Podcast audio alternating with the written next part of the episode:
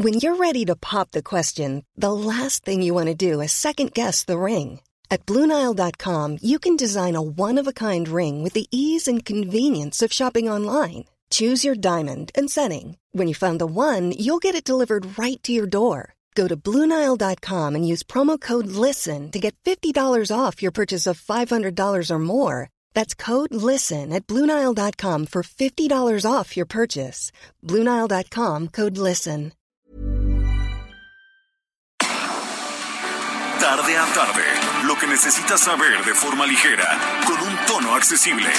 Solórzano, el referente informativo.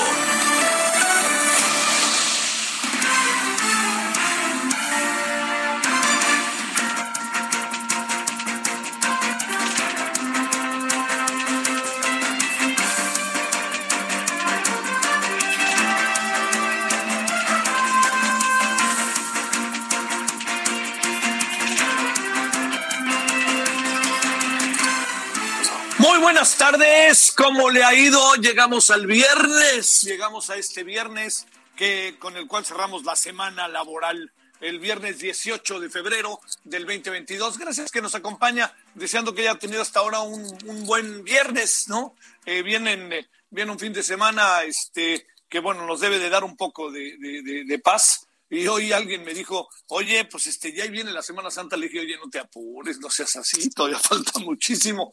Pero bueno, deseando en verdad que tenga usted un, una buen, un buen fin de semana, lo que falta de este viernes. Ahora son las 17 horas con eh, un minuto en la hora del centro. Bueno, en nombre de todas, todos los que hacen posible la emisión, su servidor Javier Solórzano le desea muy buena tarde y que ya le digo que andemos, que andemos bien. 98.5 de FM Heraldo Radio. Bueno, muchos, eh, muchos asuntos nos andan rodeando. Eh, es la tónica de, de... Fíjense que eh, al otro día platicaba ahí con un buen amigo extranjero que me decía, este, yo entiendo que ustedes los mexicanos están como en 20 asuntos al mismo tiempo y más sobre todo porque tienen un presidente que pues está, digo realmente ha desarrollado todo un proceso para bien, para mal, como usted quiera, diferente, dice, pero nosotros estamos en muchos, en muchas broncas, ¿no? Dice, acá en España el Partido Popular se nos está peleando, el PSOE está empezando a perder espacios, en fin, todo lo que eh, va, va gestándose en el mundo, lo que pasa en Perú, en Perú también hay una circunstancia muy complicada, ¿dónde no? Bueno, Estados Unidos, Ucrania, Estados Unidos, Ucrania, Rusia, ¿no? Que realmente el conflicto es Ucrania-Rusia por el papel que juega este, Ucrania geopolítico, pero no solamente es eso. Ya al rato hablaremos de ello, nos vamos a meter un poquito a hablar de todo ello. Pero le diría que por lo pronto, fíjese que hay, hay un asunto que me parece que, que a lo mejor no le estamos dando la, la dimensión de vida. Yo entiendo que hemos hablado mucho de los periodistas. Yo digo mala noticia cuando los periodistas son noticia, porque los periodistas deben de dar noticias. Mala noticia cuando eso pasa o algo anda pasando por ahí, que no necesariamente es algo como para sentirse todos muy satisfechos o, o pensar que el ejercicio periodístico está en buen momento. Bueno, esa es una. Pero lo que yo le quería comentar es que mal eh, que no estemos quizás en un, en un proceso, en un momento tan, pero tan consciente de lo que está significando la inseguridad. Yo creo que, eh, mire, los asuntos son pequeños y grandes, como se quieran ver. Ayer este, a dos personajes de vida pública por sus funciones, un gran escritor, un gran periodista, este, eh, Juan Villoro y Javier Risco, fueron asaltados en, en, la, en, la, alcaldía de Coyoacán.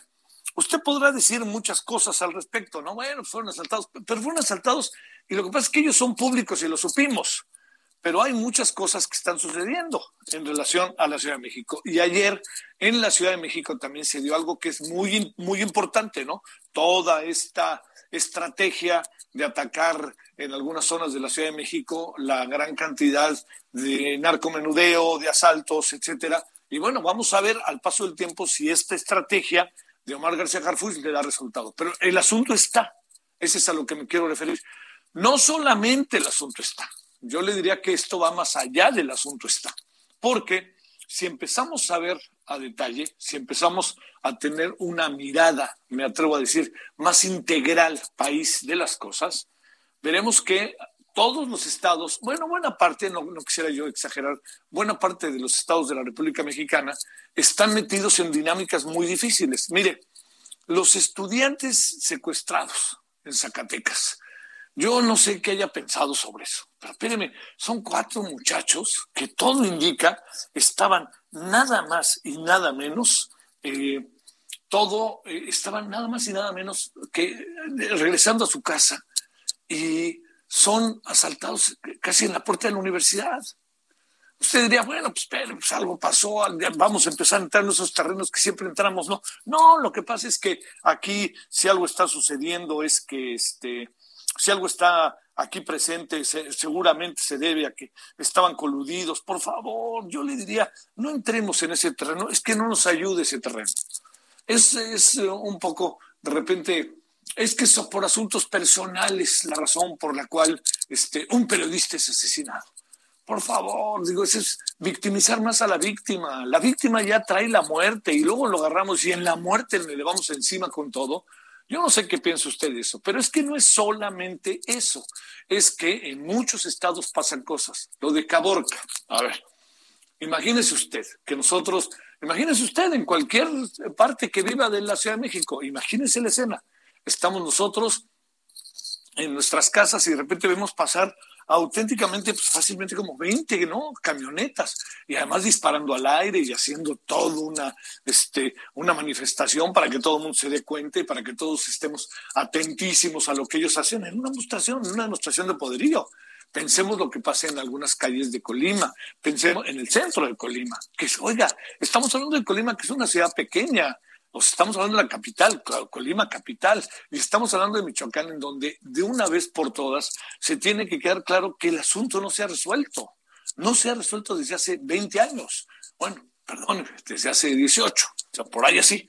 Y con esto le diría, para 14, le diría todavía algo que me, 14 años para ser preciso, algo le diría todavía que me parece este, que conjunta el asunto, que al final este gobierno que tenía en una de sus estrategias, quizá le diría yo tres, cuatro eh, áreas en donde dijo el gobierno, me voy con todo, empecemos, si usted quiere, por lo pronto con el tema de la corrupción, que hemos tenido muchos tumbos, eh, pasemos, entiendo que no es un asunto que se iba, que, se iba, que, iba a cambiar el país de un día a otro. Pues eso uno lo sabía. El problema es que está, le, está apareciendo al presidente en su entorno un problema mayúsculo. Ese es el asunto, eh, ¿no? Pero bueno, dejemos porque no era el tema.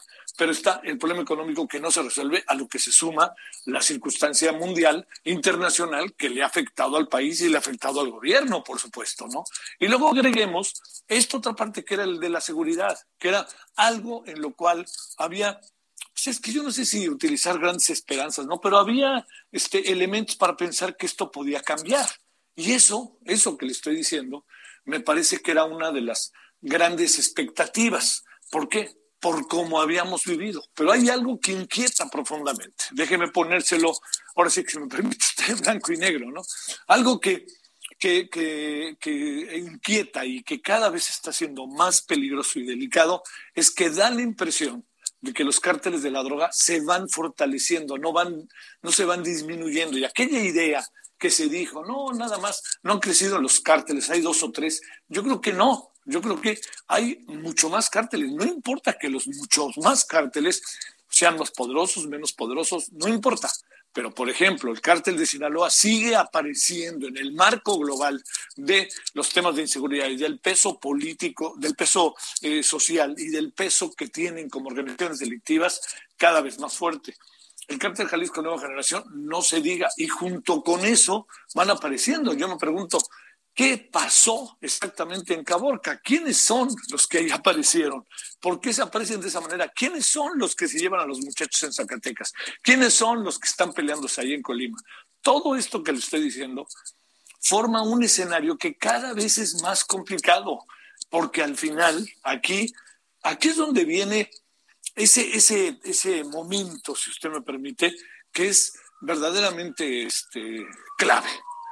O sea, todo lo que se diga sobre el gobierno mexicano, que se diga que si los periodistas, que si Loret, que si pasó esto, que si pasó lo otro, eso forma parte de un devenir sistemático en el ejercicio del poder y las diferencias y la estrategia, el estilo personal que tiene el presidente López Obrador. Pero al final los grandes balances pues van a estar en si se aceptó, si, se si, hubo apoyo a la libertad de prensa o no, a la libertad de expresión, si se respetó la vida de los periodistas para que ellos ejercieran su profesión, si el tema de seguridad se logró dar un paso adelante y si aquello que se dijo, que el ejército no iba, que poco a poco los vamos a regresar a los cuarteles, se hizo o no se hizo. Y si se hizo, bueno, no se hizo, está muy claro, pero me refiero, y si la estrategia tomada al final nos coloca con que el ejército mexicano resuelve el problema, yo le diría, si resuelve el problema, yo creo que mucho diremos, bueno, no, no era lo que queríamos, no era lo indicado, pero estamos en una situación de inseguridad en que el ejército lo está resolviendo. Pero le tengo noticias, usted y yo lo sabemos. Hoy, a tres años, no lo ha resuelto. Entonces, yo sé que la complejidad del, del, asunto es verdaderamente mayúscula. Tampoco quiero yo, créame, como colocar como por principio, claro, el presidente. No, pues no, no, yo creo que no. Aquí el asunto está en que esto es, esto es de resultados, ¿no? A ver, ¿quién gobierna? Nos, no, ¿Somos un país hoy diferente o no? A lo que éramos hace tres años es que este es todo un cambio de paradigma, es que estamos cambiando las cosas, es que el país ya va a ser otro. Espérenme, yo le estoy preguntando, hace tres años es tiempo suficiente como empezar a ver cosas. Algunas cosas, por más que haya anti López Obrador, se están viendo, pero en general el balance, perdón, no es todavía en lo más mínimo favorable, porque hemos encontrado una buena cantidad de problemas en muchos lados y esos problemas no se han resuelto, sino al contrario, en muchos casos se han enquistado e incluso, no diría yo enquistado, se han agudizado. Bueno, pensemos todos, ¿no? O sea, es un asunto ahí que todos, este, es muy importante, todas, todos demos nuestra opinión, pero le diría algo que me parece que es particularmente importante. Y eso que es particularmente importante es que el tema de la inseguridad en el país no han cambiado las cosas, no ha cambiado. Seguimos en muchas áreas del país con problemas más agudos de los que teníamos.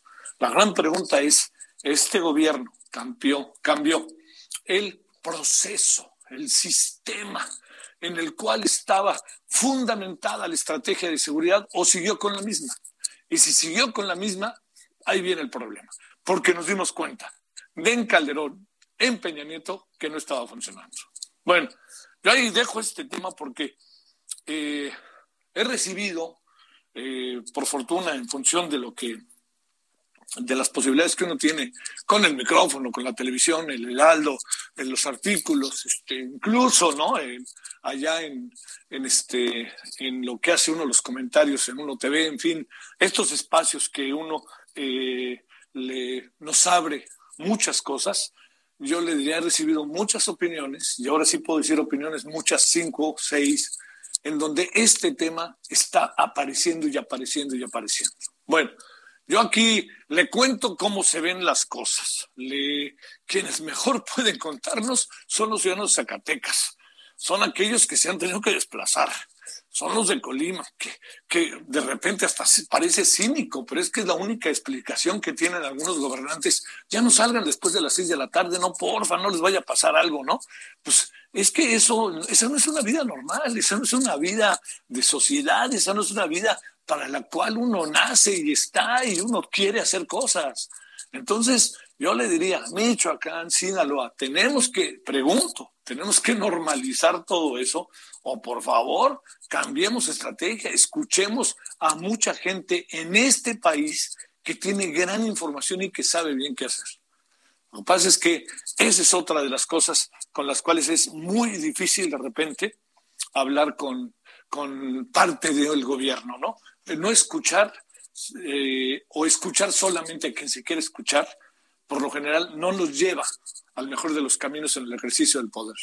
Bueno, yo esto lo pongo en la mesa, créame, no, a ver, no necesariamente como un asunto en que esté señalando al gobierno mexicano, porque es la suma de cosas. No nos hagamos, es la suma de Peñas Nietos y de Calderones. Aquí el gran asunto está en que hoy al que le toca el turno es al gobierno del presidente Andrés Manuel López Obrador. La gran pregunta es, ¿anda pasando algo o no? Y creo que está pasando. Si ha de estar pasando, ¿eh? y no lo alcanzamos a ver, pero si está pasando, Eso que les digo que está pasando no es algo como para cambiar los paradigmas o para saber que estamos a punto de entrar en una etapa en donde esta sociedad pueda tener una pueda temperar su gran problema de inseguridad en, en, muchas ocasiones, en muchas ciudades, en cada esquina y en cualquier lado. Bueno, pues con eso ando, oiga, porque es que he escuchado una de opiniones sobre esto y una de, de dolores, de tristezas, Hoy una señora que me encontré me, decía, oiga, haga algo, pues señora, pues yo qué puedo hacer, ¿no? Pero le prometo que en mis posibilidades eh, haré una reflexión y espero que la reflexión pues sume a, a lo mucho que se reflexiona en el país, ¿eh? O sea, ayer con Alejandro Ope hablábamos de ello, ¿no? Ahí en Heraldo Televisión, el referente. O sea, mucho, pues este, no, no da la impresión de que tengamos la mejor de las estrategias, pero lo que sí tenemos que esto es importante, es cada vez el problema que se va enquistando y se va agudizando. Bueno, el ejército no necesariamente ha sido la solución a muchos de nuestros problemas. Bueno, aquí estamos. Yo le agradezco profundamente que nos acompañe. Pues es viernes, ¿no? A ver, vayamos armando nuestro fin de semana de la mejor manera posible. Son ahora las 17 con 15 en la hora del centro. Y si le parece, pues bueno, vamos a entrarle. ¿Sabe con qué le vamos a entrar hoy? Vámonos directamente con el tema del aguacate, en donde hubo buenas noticias, oye, en verdad qué buenas noticias. Ya sabrá, ya ahorita le contaré por qué. Solórzano, el referente informativo.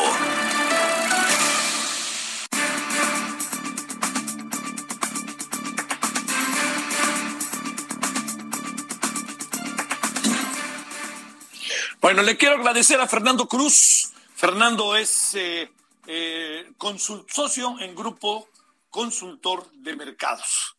Eh, Fernando, te saludo con gusto. ¿Cómo has estado? Muy bien, Javier. Muchísimas gracias. Buenas tardes a ti y a tu auditorio. Gracias antes que nada por tomar la llamada. A ver, Fernando, ¿qué ha pasado con... En verdad, es un tema que en lo particular te debo decir que me importa mucho. ¿Qué ha pasado exactamente con el tema del aguacate? ¿Qué pasó con esa famosa llamada? ¿Qué está pasando con ustedes, los productores? ¿Cómo les fue en el Super Bowl, si me permites? ¿Cómo está el aguacate mexicano? Bueno, tan importante que es para nuestra industria, pero también tan sabroso, perdóname que te lo diga, ¿qué es, caray? Mira, empecemos por el tema del Super Bowl. El tema del Super Bowl, que pues México ha sido un referente en la producción y en la exportación de aguacate. No cabe duda que los productores en México saben hacer muy bien su trabajo y cada año envían alrededor de 1.4 millones de toneladas de aguacate hacia Estados Unidos.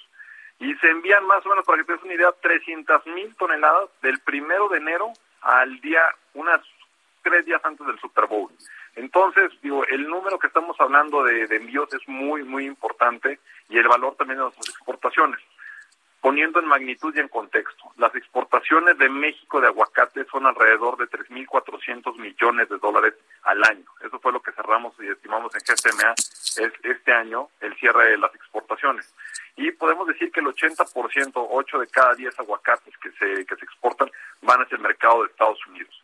El mercado de Estados Unidos somos los líderes en el tema de, exportaciones y somos el principal proveedor de aguacate en este mercado. Es uno de los mercados más grandes junto con el de China que poco a poco también hemos ido penetrando de una manera interesante.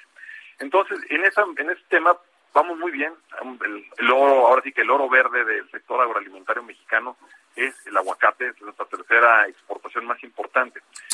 Sin embargo, pues vaya, las cosas son de claroscuros también en el campo mexicano. Por un lado tenemos estos grandes triunfos, mientras que por otro tenemos situaciones tan penosas y dolorosas como es el tema que una llamada de algún este, extorsionador o alguna persona involucrada con el, crimen organizado eh, estaba atentando contra la, el, desempeño de los inspectores que tiene la Secretaría de Agricultura a través de la AFIS, que es la SENACICA de Estados Unidos, y con la cual los aguacateros trabajan de la mano para establecer protocolos fitosanitarios y cumplir con las normas de exportación hacia Estados Unidos.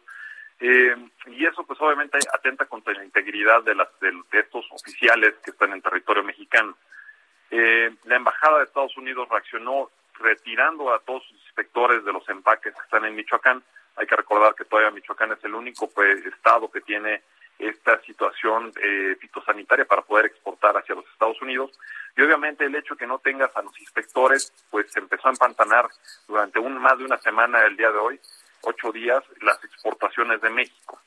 Entonces, el, daño pues es bastante cuantioso. En, el grupo consultor estábamos pensando que anda sobre alrededor de los 10 millones de dólares diarios el daño que se le está haciendo a una industria que le da empleo a más de 300 mil este, personas y familias este, que están involucradas a lo largo de la producción, el empaque y la distribución del aguacate.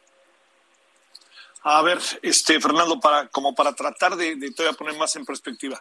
En el Super Bowl nos habla, nos, nos, nos eh, digamos, al aguacate mexicano lo, lo, lo, lo, agarró bien, ¿no? Quiere decir que lograron llevar efecto a las exportaciones, el guacamole, todo esto, en, en, en términos de tiempo, de manera precisa. La llamada, si hubiera llegado antes, hubiera sido algo así como muy, muy fuerte para la industria o qué pasaría? Pues, digo, depende qué tan, qué tan antes hubiera sido la llamada y aparte de eso también depende en la reacción tan rápida que tuvimos tanto en el gobierno federal y en el gobierno estatal que empezaron y junto con la organización de, de productores de APAM para bajar el balón. Este, ellos en una semana establecieron vínculos con, con la embajada y pues obviamente lograron restablecer esto. Entonces yo creo que si lo hubieran hecho antes, esta llamada hubiera tenido más daños, sí, porque eran justamente los periodos de margen más importantes, pero la reacción creo que esta fue muy apropiada por parte de los tres niveles de gobierno, también los municipios que también estuvieron muy al pendientes, y del sector privado a través de APAM, que conjunta a los productores y a los empacadores y exportadores de aguacate en Michoacán. Eh, Fernando Cruz, a ver, eh, ahora te pregunto, a ver, dos asuntos que están ahí de manera muy importante. Eh, tienes, eh, a ver, ¿en qué términos, tienes una idea en qué términos puede estar una llamada de esa naturaleza? ¿Y qué tanto hacerle caso o no hacerle caso? ¿Cuáles son como esos parámetros como para poder porque supongo que la industria aguacatera recibe una gran cantidad, ustedes han recibido una gran cantidad de llamadas porque, híjole, es una zona peligrosísima esta de Michoacán, donde está la producción del aguacate. ¿Cómo, cómo, cómo saber si tomar en cuenta o no todo esto, o qué términos poderle entender, este, sin menosprecio de ella, ¿eh? que quede claro? Mira, yo creo que cualquier tipo de amenaza que cualquier persona pueda recibir es una amenaza que se debe de considerar, y más cuando uno tenemos, de acuerdo también al, al Departamento de Estado de Estados Unidos, algunas zonas rojas que entre ellas Michoacán, por el alto índice de, delictivo que tienen. Entonces, obviamente, cualquier inspector de Estados Unidos que reciba una llamada de esa naturaleza, que le digan dónde está, quién es, este, si lo han seguido o no, pues creo que se tiene que tomar muy en serio. Y el tema es muy malo, muy malo, porque el Estado de Derecho en México quiere decir que no está funcionando de una manera eficiente y esto obviamente merma el sector económico como ya está pasando. Entonces yo creo que cualquier tipo de llamada, sea una persona este, ficticia o sea una persona que realmente está tratando contra la seguridad de otra persona, creo que siempre se tiene que tomar en serio. Anda para cerrar padeciendo mucho la industria aguacatera por la presencia de la delincuencia organizada o déjame preguntarte cómo van lidiando con eso, Fernando.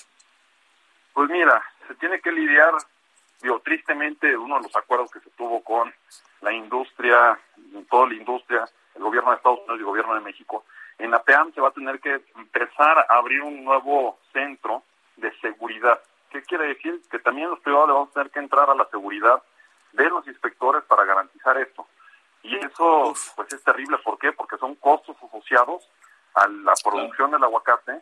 y ya de por sí el tema de que ha habido momentos en los cuales los camiones que salen, que tienen un valor pues bastante alto, desaparecen en las carreteras de México y obviamente esto genera pues un círculo vicioso y encarece el producto y encarece, y complica el abasto, complica la operación de una cosa que debería ser un mero trámite.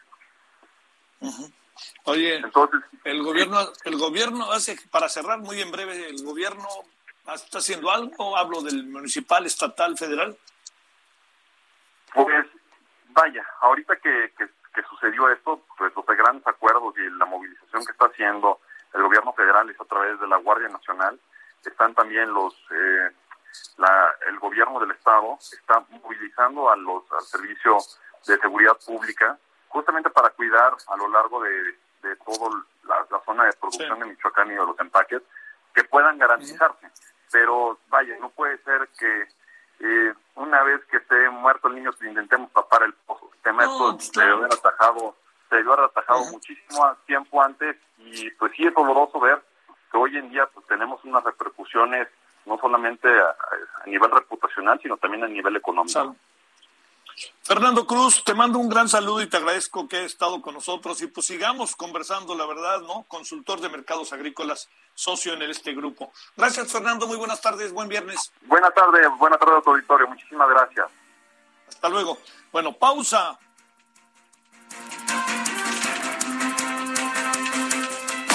El referente informativo regresa luego de una pausa. Estamos de regreso con el referente informativo. Hey, I'm Ryan Reynolds. At Mint Mobile, we like to do the opposite of what Big Wireless does. They charge you a lot, we charge you a little. So naturally, when they announced they'd be raising their prices due to inflation, we decided to deflate our prices due to not hating you. That's right. We're cutting the price of Mint Unlimited from $30 a month to just $15 a month. Give it a try at mintmobile.com slash switch. $45 upfront for three months plus taxes and fees. Promo for new customers for limited time. Unlimited more than 40 gigabytes per month. Slows. Full terms at mintmobile.com.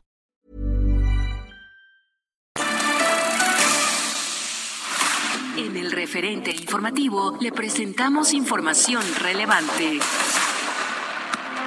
Aprueba Estados Unidos reanudar importación del aguacate de Michoacán. Se han detenido a 28 personas implicadas en el caso Levarón en Sonora.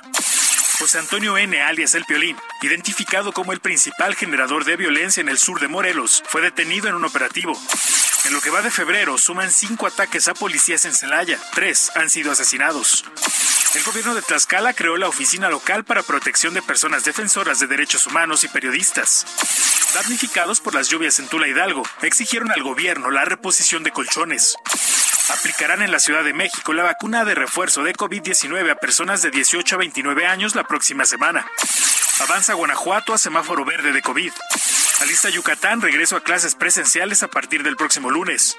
Confirma Roberto Palazuelos que no irá por la gubernatura de Quintana Roo.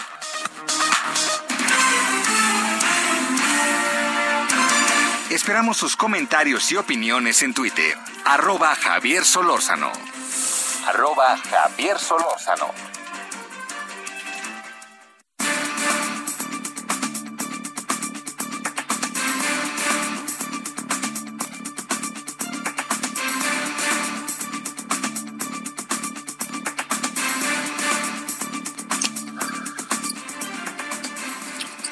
Bueno, aquí estamos de vuelta, estamos de vuelta en este viernes. Eh, ay, ay, ay, de la que se vino a salvar Movimiento Ciudadano con el candidato que tenía ya listo, ¿no? Pero qué bárbaro. Yo ahí leí un artículo en verdad muy bueno de Almadelia Fuentes en, Reforma sobre este tema que me pareció muy importante y yo creo que había muchas evidencias de, que algo se tenía que hacer, ¿no? Este, iba caminando. Es que los partidos con tal de ganar, bueno, diría mi abuelita, venden su alma al diablo. Yo, y cosa que lo dije decentemente, no quise decir otra cosa. Bueno, vámonos entonces ahora a las 17.32 en hora del centro. Con enorme gusto saludo a la embajadora Marta Bárcena. Mi querida Marta, ¿cómo has estado, embajadora? Pues siguiendo las, las preocupantes noticias internacionales, querido Javier, justamente estaba leyendo en este momento que se está llevando a cabo la conferencia de seguridad de Múnich.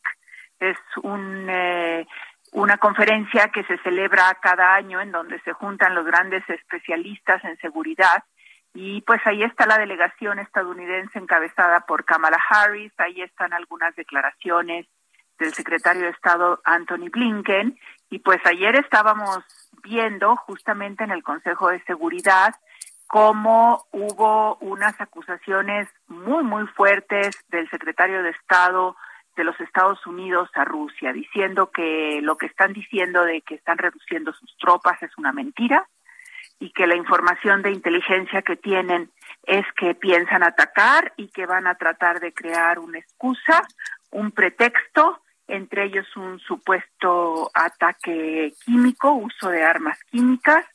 Eh, en fin, que, que estamos viendo que a pesar de todos los esfuerzos de diálogo, distensión y diplomacia a los que llamó el embajador Juan Ramón de la Fuente durante la sesión del Consejo de Seguridad, pues parece haber pocos avances, aunque lo principal hasta ahora es que no ha habido el conflicto armado anunciado. Que eso es, que eso al final es lo importante por lo pronto, ¿no? Por lo pronto es muy importante, pero, eh, pero yo creo que si bien eh, sigo convencida de que va a prevalecer la diplomacia y el diálogo, porque pienso que aún eh, si Rusia quisiera invadir, tiene mucho que perder. Y, también Europa y los Estados Unidos. Eh, pero, pero sí se está viendo una falta de progreso en estos diálogos. Y fíjate algo que me llama la atención, Javier es la casi ausencia del secretario general de Naciones Unidas en esto. Ha sacado un par de tweets, unos cuantas comunicaciones y ha mandado a las reuniones del Consejo de Seguridad a su segunda. Y, y, en fin, es una sorpresa muy personal porque yo creo que debería de estar ahorita Antonio Guterres siendo un factor central de la solución de este conflicto. A ver, Marta, eh, leo en esta tarde, en donde tú y yo tenemos información propio de la conferencia de Biden, lo que está surgiendo de la información en curso, de que el presidente Biden de manera contundente dice, tenemos información para decir que Rusia estará atacando en pocos días. ¿Es, es así o es una especie de lenguaje florido para alertar o para alguna cosa de esta naturaleza? Tú que has vivido en la diplomacia toda tu vida. No, yo creo que el gobierno de los Estados Unidos tiene información de inteligencia para poder llegar a esas aseveraciones. Y creo que está llegando a esas aseveraciones tan graves para evidenciar que no, que, que, que hay la intención de agredir. ¿Cuál es el principal problema que tiene Estados Unidos? su credibilidad en los servicios de inteligencia, Javier. Porque tú recordarás que el entonces secretario de Estado, Colin Powell, cuando la guerra en la, a Irak se presentó en el Consejo de Seguridad con supuestas pruebas de la inteligencia estadounidense sobre eh, eh, la presencia de armas de destrucción masiva en Irak, lo que resultó falso. Por eso en el discurso de ayer Biden dice, estamos aquí con información de inteligencia, no para propiciar una guerra, sino para impedirla. Sin mencionar a Irak, todo el mundo sabía que tenía eso en la cabeza. O sea, la credibilidad de la inteligencia estadounidense desde la guerra de Irak quedó en duda. Híjole, oye, a ver, déjame plantearte otra, otra cosa como para tratar de, ajustar y ver qué puede venir incluso el fin de semana. Eh, el, papel, el papel que está jugando este, eh, la comunidad europea, ¿no? que es tan importante, la OTAN, estos, estos, estos, esta presencia internacional de organizaciones, organismos, países que uno presume tendrán una gran influencia eh, está teniéndolo, está siendo importante y cerraría. Eh, ¿Tú ves la inminencia de una de una guerra en la zona, este, sin querer ser amarillista, Marta, pero ves una, una inminencia de guerra, de invasión? Mira, contesto a lo último. Eh, creo que hay que tomar en serio las preocupaciones del gobierno de los Estados Unidos, pero pese a ello, no veo la inminencia de una invasión, porque Rusia tiene también mucho que perder ahí y eh, no va a actuar contra sus propios intereses. Sí. A pesar de que pudiera una invasión obedecer a, a, motivos internos, etcétera, o, a estas narrativas históricas de considerar que Ucrania siempre ha sido parte de Rusia y que por lo tanto tiene que volver al, digamos, al seno materno ruso, ¿no? Entonces, no creo que Rusia en este momento vaya a hacer esta invasión. Dicho eso... Oye, ajá, ¿sí? adelante. Adelante, adelante, Marta. Dicho eso, voy a la segunda parte, creo que el papel que están jugando la Unión Europea, pero en particular Francia y Alemania, es fundamental. ¿Por qué? Porque Europa es altamente dependiente del gas ruso y Rusia ha jugado e, con esa carta. A decir, Europa no va a acompañar a Estados Unidos en las críticas a Rusia porque depende de mi gas. Y lo que hemos visto hasta ahora es una, una cohesión mayor a la esperada entre Estados Unidos y Europa. Y eh, la clave aquí al principio que se criticaba a Alemania por tener una posición demasiado débil frente a Rusia, Alemania ha ido endureciendo su posición y Francia y Alemania están buscando justamente una solución a este conflicto a través de los acuerdos de Minsk a los que se dio seguimiento ayer en el Consejo de Seguridad y al llamado formato o proceso Normandía que incluye un diálogo entre Francia, Alemania, Ucrania y Rusia. Y el tema de la OTAN es fundamental porque una de las demandas de Rusia es que no se amplíe la OTAN que no que la OTAN no acepte a Ucrania. Entonces ahí es es un tema crítico eh, y yo creo que hasta ahora la OTAN, Francia, Alemania, la Unión Europea y Estados Unidos han logrado cohesionar una posición. No sabemos si esa posición va a seguir así de cohesionada en el futuro inmediato y si se da una invasión, pero yo francamente creo que no se dará porque Rusia tiene mucho que perder y sobre todo sería considerado por muchos países como un actor irresponsable, un actor internacional irresponsable. Y yo creo que Rusia no quiere que se le considere así. Al contrario, lo que quiere es que lo vuelvan a sentar a la mesa de los grandes. Tú recuerdas que lo expulsaron del G8 después de la anexión de Crimea. O sea, que lo vuelvan a sentar a las negociaciones y que Europa y Estados Unidos reconozcan que Rusia es uno de los grandes jugadores en la escena internacional y que hay que tenerlo siempre en cuenta. A ver, déjame cerrar, Marta, si te parece, con, con dos asuntos. Uno, desde la perspectiva diplomática, eh, ¿te parece correcta la posición que guardamos como parte del Consejo de Seguridad? Y segundo asunto, eh, dices con toda claridad que Antonio Guterres como que ha estado, eh, no sé si la palabra sea como a la sombra o la que queramos utilizar, pero no está en esta posición activa. Una reflexión sobre estos dos puntos, si te parece, Marta. Mira, yo creo que las, los dos discursos de México en el Consejo de Seguridad han sido muy cuidados, tratando de ser muy equilibrados y a lo mejor eh, pudimos haber sido un poquito más eh, firmes en la cuestión de que si hubiese una invasión, no quepa la menor duda que México la va a condenar en todos sus términos. Sí, sí, sí. Como es lo que debe de hacer. Creo que ahí nos quedamos un poquito cortos, pero en general los dos discursos del embajador Juan Ramón de la Fuente me parecieron atinados, precisos, apegados al derecho internacional. Ahora, si llegara a producirse esta intervención rusa, intervención militar Rusia en Ucrania, creo que sí, no cabe la menor duda de que tiene que haber una condena tajante de México. Y Antonio Guterres, ¿por qué supones que anda como a la baja o anda viendo qué anda pasando o cómo, cuál debería de ser la acción del portugués?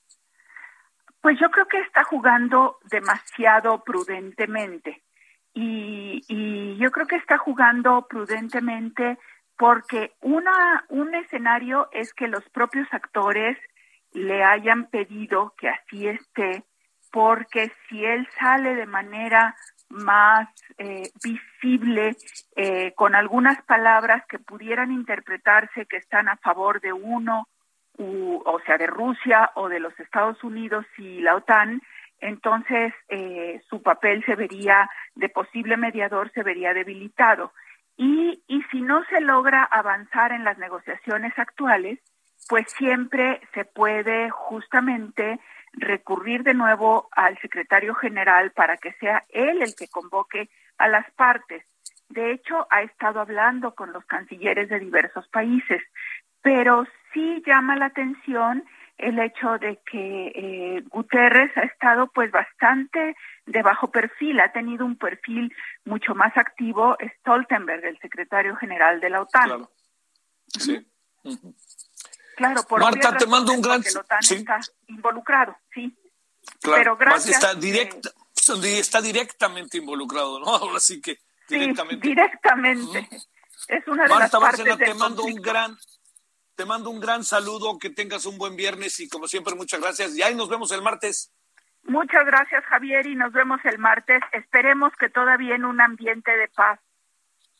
Ojalá, bueno, o sea, tú mandas tu pronóstico fundado, vamos a ver qué es lo que nos pasa, pero bueno, deseamos que tu pronóstico sea cierto y que se pueda cumplir. Gracias, Marta.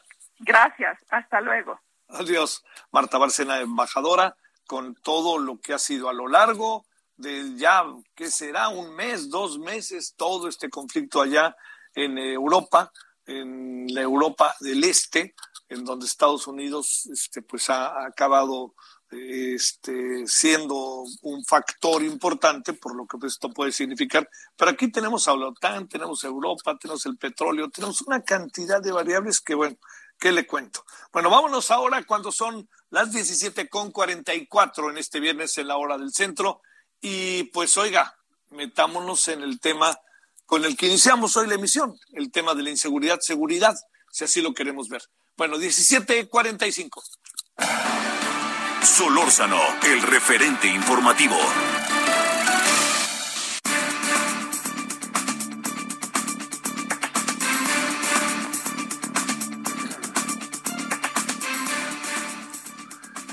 Bueno, entremos con, con, un tema importantísimo. Revisemos todo lo que anda pasando, qué es lo que está sucediendo y además cómo se están dando las cosas en el país en materia de inseguridad tan marcada que no alcanza, no alcanza el país a liberarse de este, de este problema. Iba a decir estigma, pero ¿cuál estigma? Es más real, no puede ser. Bueno, eh, David Saucedo, consultor en seguridad y analista político. Querido David, ¿cómo has estado? ¿Qué tal, Javier? Quiero saludarte muy bien a tus órdenes.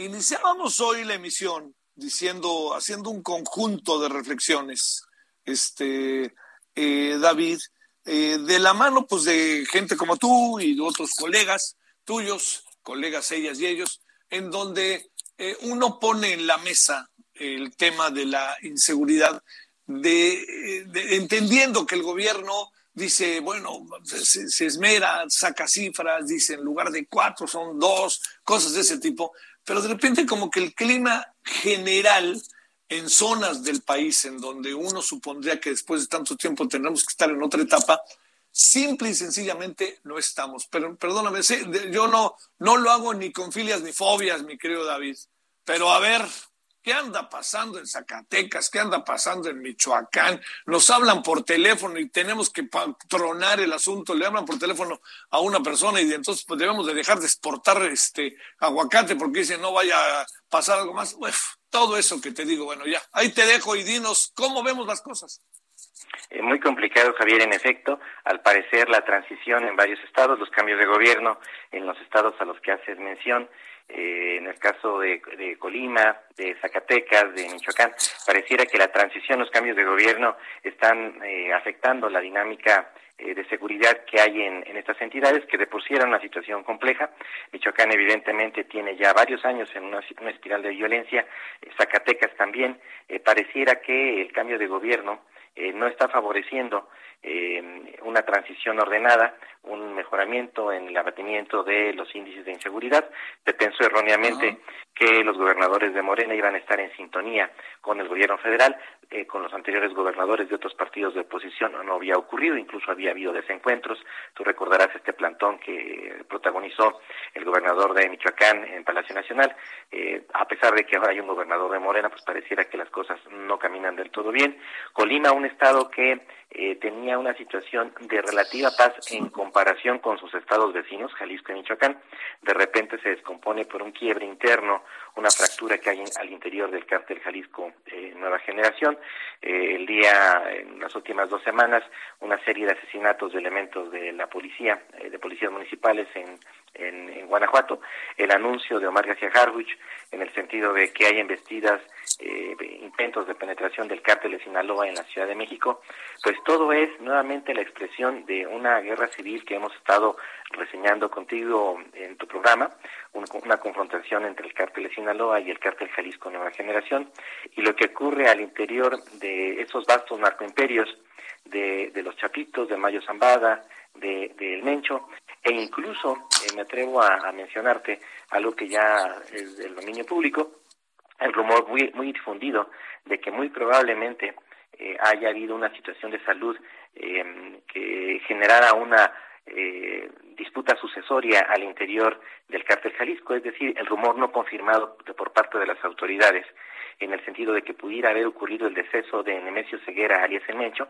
lo que habría provocado ya algunos quiebres regionales y algunas rebeliones de algunos jefes de plaza que conformaban que conforman esta organización, que sería el caso, por ejemplo, de Colima. Claro, a ver, poniendo también en perspectiva el asunto, este eh, el, rumor que, que ha sido como tal, no ha pasado de ahí, el rumor de que el Mencho habría fallecido o estaría en un delicado estado de salud, tiene que ver con su estado de salud, no tiene que ver con que alguien le haya, este, con que alguien lo haya atacado, hasta donde va quedando claro. Tiene una estructura muy difícil de penetrar, presumo, David. En efecto, tiene como cinco anillos de protección. De hecho, la información acerca de las complicaciones de salud de Mencho las dio a conocer en su momento mediante filtraciones en medios de comunicación la propia DEA, refiriendo que el líder del cártel Jalisco eh, tenía problemas de tipo renal y que ya eh, necesitaba diálisis y transfusiones continuas. Eh, este, esta situación de debilidad aparentemente se habría filtrado eh, algunos jefes de plaza y el propio jefe de plaza de, de, Colina, de Colima lo mencionó en distintos mensajes que hizo circular vía redes sociales y a los integrantes de su red, mencionando que pues debido a esta eh, a este eh, aparente deceso del líder del cártel Jalisco, él decidía escindirse del cártel Jalisco y a generar una nueva alianza, en esta ocasión con el cártel de Sinaloa.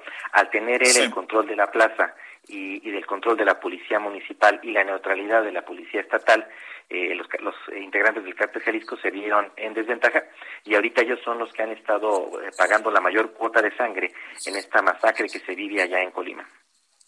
A ver, entremos en este terreno para ir cerrando, David, si no tienes inconveniente, que, que tiene que ver con esto.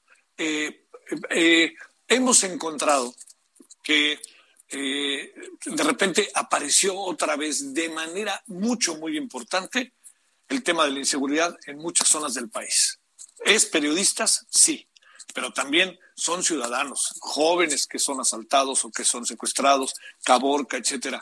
¿Seguimos en la misma estrategia? ¿No debimos haber cambiado la estrategia? El ejército en las calles y en todo esto, porque el ejército va a estar tres días en Caborca, cuatro y al rato se va a ir o la Guardia Nacional. A ver, una reflexión final, si no te importa, David, sobre esto.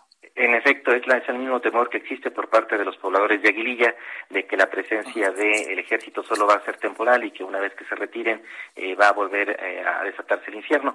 Eh, en efecto, el gobierno federal sigue con sus estrategias de presencia disuasiva, es decir, lanzar operativos de, de la Guardia Nacional y de la Sedena para hacer presencia en aquellas zonas en donde tenemos focos rojos, pero focos rojos mediáticos allí donde hay cámaras, micrófonos, de la radio y la televisión dando seguimiento a los eventos de alto impacto es donde se presentan los operativos del, del, del, gobierno federal. Si seguimos con esta lógica de, estar atendiendo los, los incendios, eh, no alcanzamos eh, a, dar cobertura ni atender la problemática global en materia de inseguridad. tenemos una estrategia esencialmente reactiva. Eh, no tenemos ninguna estrategia de prevención y tampoco correctiva.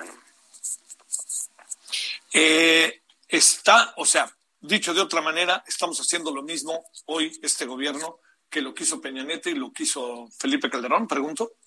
Totalmente de acuerdo, no tenemos una estrategia a largo plazo que implique más recursos, incrementar el estado de, fuerza, eh, modificar el, eh, depurar al sistema judicial, eh, depurar al sistema penitenciario. Seguimos teniendo eh, asesinatos al interior de las cárceles, el más reciente que ocurrió en, en, Colima. Tenemos todavía una total impunidad, líderes criminales que son detenidos y con el famoso efecto de la puerta giratoria que son puestos en, en, libertad. Y, y no tenemos tampoco un avance con respecto al ajuste de cuentas hacia el pasado. Eh, todo, todo lo que hemos visto es, es, una repetición de una película de otros sexenios. Así que me parece que en el segundo, la segunda mitad de este sexenio vamos a enfrentarnos más o menos a las mismas circunstancias. El día de, de ayer fue Colima, después va a ser nuevamente Nayarit. Nayarit. Eh, ya tenemos indicios de que se empieza a calentar la península de Yucatán, específicamente Cozumel y, Cancún, cuando la península había sido una zona de, relativa paz, relativa sí, sí, sí y ya empezamos a... Oye, y oye, Cozumel es una isla, David. Cozumel es una isla. Que sería muy fácil blindarla, no, no tendría muchos... Sí, eh, claro, eh, claro. Eh, no sería tan complejo establecer ahí un perímetro, pero este, nuevamente tenemos ahí una mafia local que fue tolerada durante mucho tiempo por los sucesivos, gobiernos de Quintana Roo y ahora con un componente adicional, la llegada del cártel de Jalisco Nueva Generación a la zona. Bueno, David, híjole, híjole, híjole no, no avanzamos en esto por más que el discurso sea florido. Muchas gracias, David Saucedo. Que tengas muy buena tarde de viernes. Que estés muy bien, Javier. Buen fin de semana. Gracias. Bueno, pues este, nos vamos. Eh, a las 21 horas en hora del centro estaremos con el referente. Estos temas que hemos tratado hoy, ahí los tendrá usted a las 21 horas. Es eh, sobre todo para que tenga pues toda la información posible y que oigan todavía hay tarde bueno, pásela bien y ahí este, estamos a las 21 horas en hora del centro. Bueno, buen fin de semana para los que lo van tomando. Bueno, la gocen. Adiós. Hasta aquí, Solórzano, el referente informativo.